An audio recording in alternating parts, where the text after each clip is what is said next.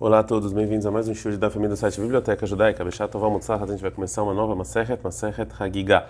Essa Maseret está falando sobre as leis especiais das pessoas que Shlosh Teregalim, que subiam três vezes ao ano em Pesach, Shavuot e Sukkot para o templo. E está escrito três, é, as três, três vezes, então todo mundo tinha que ir para o Beit HaMikdash, para o templo. Está escrito na Torá, em Shemot 23, 17, que é, três vezes no ano o todas as pessoas, todos os homens vão ver a face de Deus. Daqui a gente aprende duas coisas. Primeiro, tem que ir a segunda tem que trazer um sacrifício chamado Olat Reia, um sacrifício de Olá, que todo ele era queimado para Deus. Outro sacrifício que os rabinos obrigaram é um chamado Shlamim, que parte dele também era comida pelos donos, e era chamado de Shlamei Hagigah. E também está escrito em Dvarim 17, 14, Vesamachta Behageh, que você vai ficar feliz no, na festa, e felicidade está relacionada com comida, que também tinha que levar um sacrifício chamado de Shlamim. Então, esses três sacrifícios que você levava para o templo, Olat Reia, é, Shalmei e Shalmei Simcha. É sobre essas leis que a nosso tratado vai falar. Então vamos começando da Fabeta Matana, lembrando que você pronta a recuperação é, de Faiver Ben Soz. Então está escrito na Mishnah o seguinte: todo mundo tem a obrigação de fazer, a obrigação de ir para o templo nas três festas.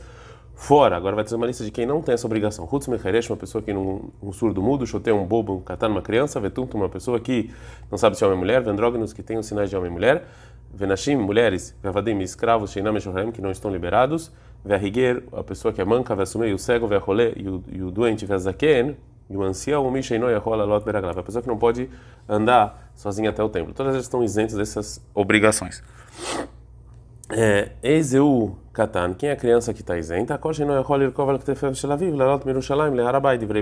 vai falar, é a criança que não consegue nem andar no ombro do pai até Jerusalém. O Beit Hillel, o Beit Hillel fala kol sheino yachol echoz beyado shel aviv la'alot miRushalayim le'arabait. O Beit Hillel fala que a pessoa que não consegue andar, a criança que não consegue caminhar, nem, não consegue caminhar nem andando a mão para o pai.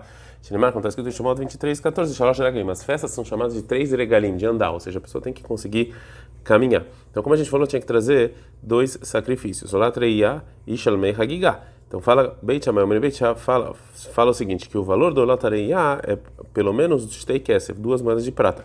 Verhagigai, do Shamei Hagigai, pelo menos me'achad, uma moeda de prata. E o Beit eles trocam, o eles falam Areia, o Olat tem que valer pelo menos uma Kesef, uma moeda de prata. Verhagigai, Shamei Hagigai, pelo menos Tei Kesef, duas moedas de prata. Gumará, Gumará pergunta, qual é a tua imagem? Esse que todos são obrigados, vem trazer o quê?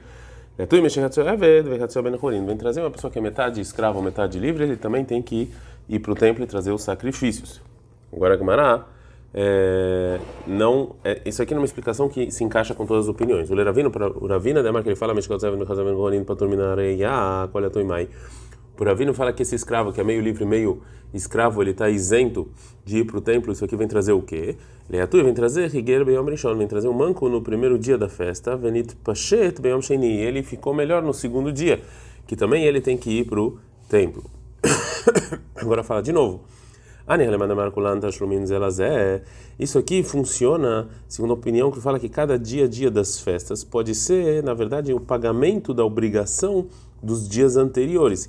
Que cada dia a dia das festas existe uma obrigação por si só de trazer os sacrifícios obrigatórios. Segundo a opinião, uma pessoa que estava manca, então ele estava isento no primeiro dia e ficou melhor no segundo, então ainda assim ele está obrigado a fazer a obrigação de Reiá no segundo dia. Ele é derishon, Mas segundo a opinião que fala que não, a, a, obrigação principal é no primeiro dia. Quem estava isento no primeiro dia está isento todos os outros. Então esse todos vem trazer o quê?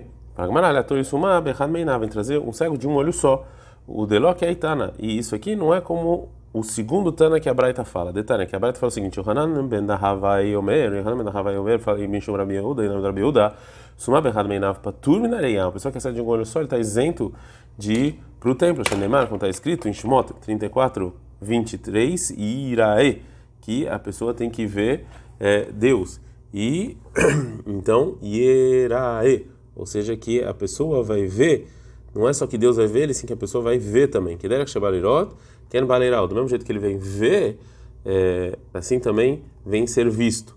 Malirod Bestei do mesmo jeito que a pessoa que vem é, é, para o templo, Deus que vai como se fosse ele ver ele de maneira completa. Avlerod Bestei também ele é só assim. Então, se ele não tem um olho, ele está isento. Agora a Gemara vai voltar para a primeira explicação e vai responder. Ibaiteima. Se você quiser falar, Leolam que de cara, que realmente a explicação é correta, como a gente falou no início, que isso que vem falar todos vem inclui uma pessoa que é metade escravo e metade livre.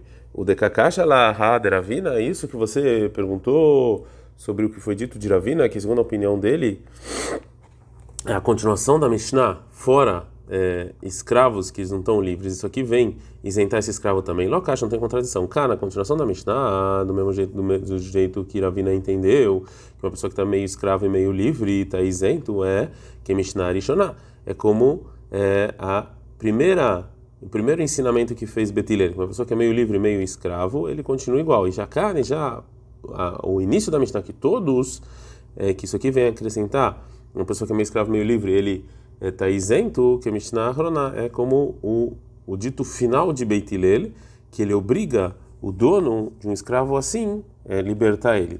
Que tem uma Mishnah em Gitin. Uma pessoa que é meio escravo, meio livre, ele trabalha um dia para ele mesmo e um dia para o dono dele. Deveria Beitilel. Assim falou Beitilel. Amrullah, Beit Shammai, Beit Shammai falaram para Beitilel, a gente está no Dav Betamut Bet, Tikanta etrabó.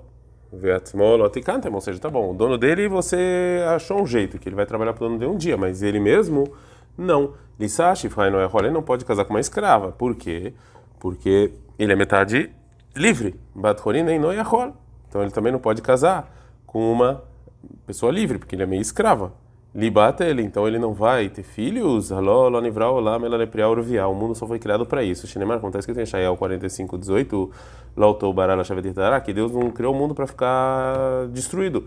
Ela, Mipnei Kunolam, então, para é, que esse escravo possa ter livre, possa estar livre e ter filhos, Kufine Trabov, o seu Toben Korin. Então, a gente obriga o dono a escrever um a, a libertar ele, e ele escreve um contrato sobre metade dele que está é, escrava, depois Beit ele voltou e concordou com Beit Shammai. Então a gente vê que o início da Mishnah que obriga é, uma pessoa que é meio escrava a, também a vir para o templo, está falando de, depois disso que Beit Hillel voltou é, atrás. Chutz Mecheresh TV Katan, fora uma pessoa surda-muda, um bobo e uma criança que está isenta, Katan, Mecheresh do Medesh TV Katan, escrevendo a mesma frase, surdo-mudo, parecido com uma pessoa boba e uma criança.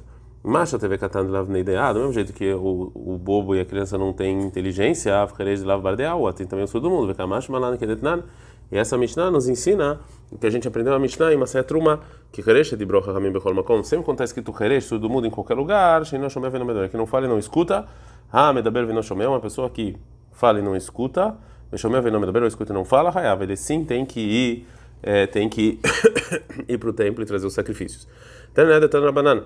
A gente aprendeu na Mishnah o que, a gente, o que os Chachamim ensinaram da Braita. Medaber vino shomeu, a pessoa que fala e não escuta, esse é o. Esse é o Heresh. Shomeu, vino medaber, escuta e não fala, Zeilem, ele é o Ilem. Zé, Vezé, Areien, Kipikrim, Lechol Dvarem. Os dois, eles são obrigados a fazer mitzvah como uma pessoa normal. Pergunta Gamara, o Mimai Demdaber veno Shomei é o Heresh. Não você sabe então que a pessoa que fala e não escuta é o Heresh. Shomei veno Medaber Zeilem. E a pessoa que escuta e não fala é chamada de Ilem. Está escrito no, versículo, no Salmos 38, 14. Veani, eu sou que Heresh. Que, que é Heresh? Lo chamar, que não escuto. O que Ilem? que é Ilem? Lo que não falo. Vei baitema, ou se você quiser, com o que como as pessoas falam em arameu sobre Ilem, aqui milulei que ilem é estakil milulei, ou seja, aqui você tirou a palavra da boca. Então, ilem é a pessoa que não é, fala. Ad kan.